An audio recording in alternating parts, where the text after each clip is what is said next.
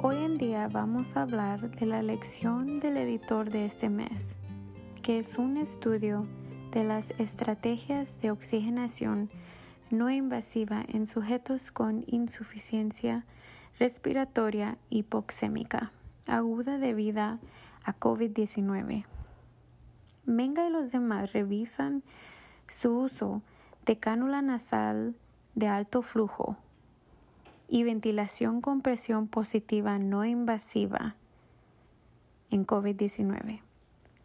Informan los resultados de 85 sujetos, 52 de los cuales requirieron intubación y ventilación invasiva. El fracaso se asoció con una mayor gravedad de la enfermedad y un aumento de la de la lactado deshidrogenasa sérica. El fracaso fue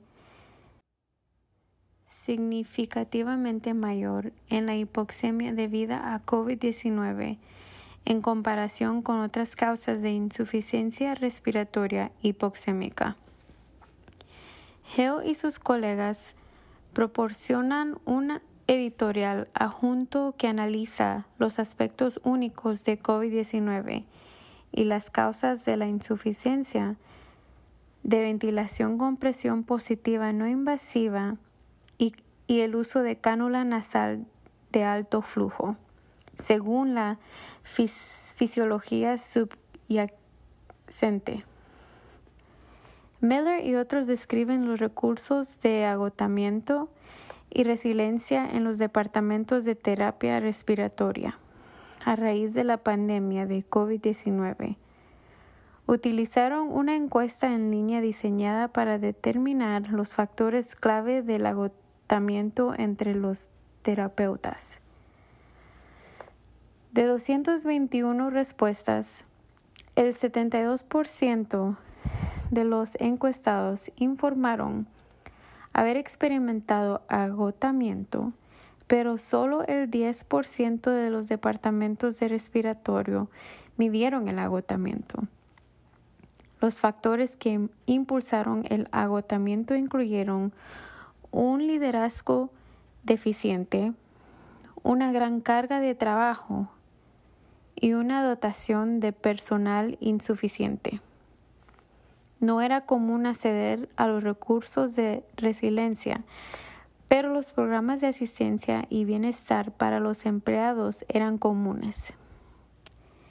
Evans opina que el estrés y la carga de trabajo creados por el aumento de COVID-19 afectaron el bienestar y las capacidades de afrontamiento de los empleados. Ella recomienda el, el desarrollo de programas para manejar estos diferentes factores estresantes. Weird y otros describen el uso de la posición de decúbito prono en sujetos ventilados mecánicamente, con respiración espontánea, con síndrome de distrés respiratorio, moderado y grave. Este análisis retrospectivo evaluó a 39 sujetos, la, la mitad con síndrome de distrés respiratorio por COVID-19. La posición prona se evaluó en 84 episodios con sujetos en presión de soporte y 29 episodios con sujetos en control de volumen asistido. Ambos grupos experimentaron mejores similares en la oxigenación y necesidades de sedación similares, pero los sujetos en presión de soporte tenían menos probabilidades de requerir bloqueo neuromuscular. La Vita y de Santi Santiago comentan que la posición de decúbito trono es claramente una terapia importante en el síndrome de distrés respiratorio de moderado a grave. Advierten que la posición boca abajo en pacientes no intubados y pacientes que respiran espontáneamente agrega complejidad y, este movimiento no debe tomarse a la ligera. Fonter y los demás evaluaron prospectivamente la escala del Medical Research Council y la fuerza de agarre en sujetos sometidos a una prueba de respiración espontánea, que es una prueba multicéntrica. Solo la puntuación del Medical Research Council predijo el fracaso de la respiración espontánea y la ventilación mecánica prolongada. La fuerza de agarre se asoció con debilidad muscular adquirida, pero no con los resultados de la respiración espontánea. Lo dice y sus colegas evaluaron las tasas de reingreso de 30 días después de la ventilación mecánica por neumonía por gram negativos utilizado una gran base de datos nacional. Extrajeron la base de datos nacional de, readmisión del proyecto de utilización y costo de la atención médica de más de 32 mil sujetos. Se utilizaron modelos de regresión logística para evaluar las características de los sujetos asociadas con la mortalidad y los reingresos. La tasa de mortalidad fue del 24% durante el ingreso inicial y los reingresos ocurrieron dentro de los 30 días en el 20% de los sobrevivientes. Los reingresos ocurrieron dentro de la primera semana en el 40% de los casos y dentro de las primeras dos semanas en el 65% de los sujetos. La mortalidad fue alta y los reingresos frecuentes en el grupo de estudio. Sam y Chatburn realizaron un estudio de banco del tiempo de su vida inspiratoria durante la EP en un modelo pulmonar representativo de displasia broncopulmonar. Evaluaron tres ventiladores en configuraciones idénticas, pero variaron el tiempo de su vida en todo el rango del dispositivo. Descubrieron que el ajuste del tiempo de su vida mejoró el equilibrio del suministro de volumen entre las unidades pulmonares de prueba, pero resultó en una reducción de volumen corriente. Sohar y otros describen la modificación de un ventilador portátil con una válvula, válvula de exhalación externa para permitir la ventilación compartida. El sistema se probó en un modelo de pulmón y se verificaron los ajustes independientes para cada pulmón de prueba. Las modificaciones permitieron obtener presión expiratoria final positiva, volumen corriente y fracción de oxígeno independientes con éxito para cada modelo. Zamponga y otros evaluaron la prueba de set to de cinco repeticiones para evaluar la rehabilitación pulmonar en sujetos con asma.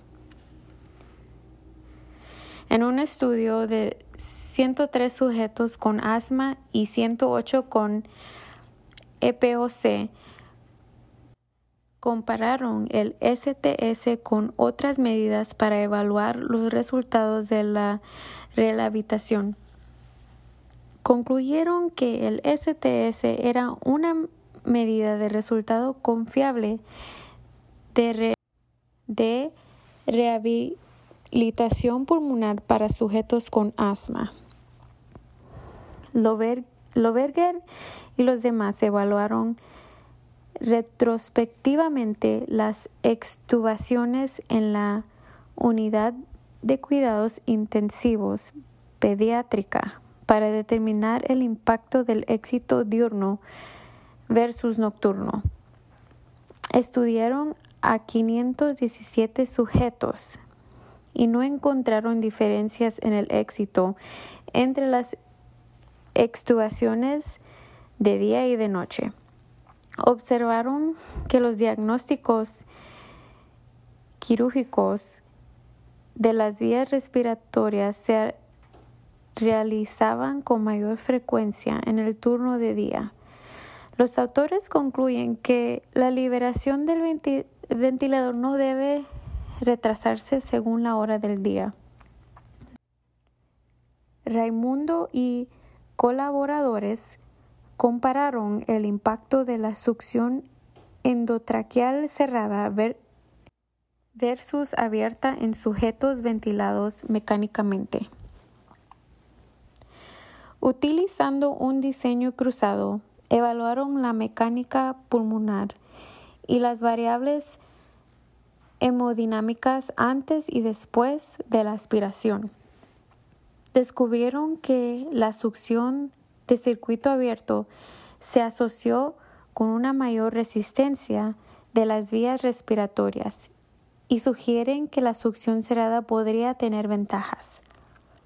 Sagishima y los demás evaluaron la duración de las pruebas de apnea para determinar la muerte cerebral para ver si un periodo más corto de observación era suficiente. Determinaron la tasa de aumento de la presión parcial de dióxido de carbono estratificando a los sujetos por temperatura corporal y presión parcial de oxígeno. Sus resultados sugieren que el tiempo para determinar la muerte cerebral podría predecirse midiendo la tasa del aumento de la presión parcial de dióxido de carbono. Peña López y otros realizaron un análisis secundario de un estudio prospectivo, multicéntrico, pediátrico de eventos asociados al ventilador. Se incluyeron 90 sujetos ventilados, 48 horas y los eventos asociados al ventilador se definió según las directrices de los del CDC. Los eventos se documentaron en 24 casos y el uso continuo de sedantes analgésicos de acción corta fue un factor protector importante contra los eventos. Los autores concluyeron que estos sedantes deben preferirse en la unidad de cuidados intensivos pediátricos. Lucy Witt Mamayan y los demás evaluaron el uso de oxígeno humidificado de alto flujo en sujetos con traqueostomía y suministro de oxígeno convencional mediante una pieza en T en comparación con la ventilación con soporte de presión en un estudio cruzado. Las observaciones se realizaron durante una prueba de 30 minutos y se registraron las variables cardiorrespiratorias. En este cohorte no hubo ventajas medibles del oxígeno de alto flujo en comparación con una pieza en T. Wormley y otros utilizaron un análisis retrospectivo ajustando por propensión para comparar los resultados en sujetos ancianos y muy, muy ancianos con ventilación mecánica en la unidad del cuidado intensiva. Los sujetos más de 80 años se compararon con sujetos entre 65 y 79 años.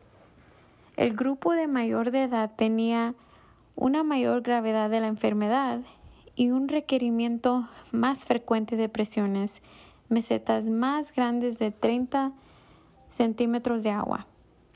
La mortalidad a los 28 días fue un 20% mayor en los sujetos de mayor edad y fue un factor de riesgo independiente de muerte. Burr y los demás evaluaron las reuniones del Departamento de Cuidados Respiratorios dos veces al día sobre la resolución colaborativa de problemas. Los autores buscaron identificar oportunidades de mejora de procesos y resolver los problemas rápidamente. Identificaron más de 350 oportunidades de procesos, la mitad de las cuales se manejaron dentro del departamento y la otra mitad requirió una acción multidisciplinaria. Sugieren que las agrupaciones dos veces al día facilitaron la identificación y resolución de los procesos. Aquino y otros evaluaron el impacto de los compresores domésticos utilizados por sujetos con fibrosis quística en la fusión del nebulizador. Midieron la eficiencia de nebulización con cada uno de los 146 compresores. Determinaron que el 39% de los compresores eran ineficaces, no proporcionaban suficiente presión y flujo para aerosolizar la medicación del nebulizador. Su y los evaluaron el impacto de un protocolo estandarizado para el tratamiento de la hipoxemia y los resultados en sujetos que requieren oxigenación por membrana extracorpórea venovenosa. Este ensayo antes y después comparó los resultados después de la implementación de un protocolo de hipoxemia refractaria. Después del protocolo, más sujetos recibieron posicionamiento en decúbito prono y menos recibieron oscilación de alta frecuencia.